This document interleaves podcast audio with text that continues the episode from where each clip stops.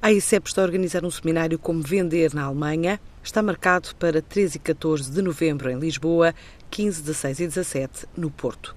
O evento inclui reuniões bilaterais, previamente agendadas, e é justificado na sequência de novas oportunidades de negócio proporcionadas pelo mercado alemão, mesmo num contexto de grande complexidade e exigência para 2017. A ideia é aproveitar o relacionamento bilateral com este parceiro estratégico europeu neste seminário que é concebido à medida dos interesses dos participantes. A iniciativa pretende responder a questões específicas colocadas pelas empresas e prestar aconselhamento personalizado sobre como vender na Alemanha, numa perspectiva de primeira abordagem, de qualificar e desenvolver o um negócio ou de investir neste mercado, que é hoje o terceiro cliente de Portugal.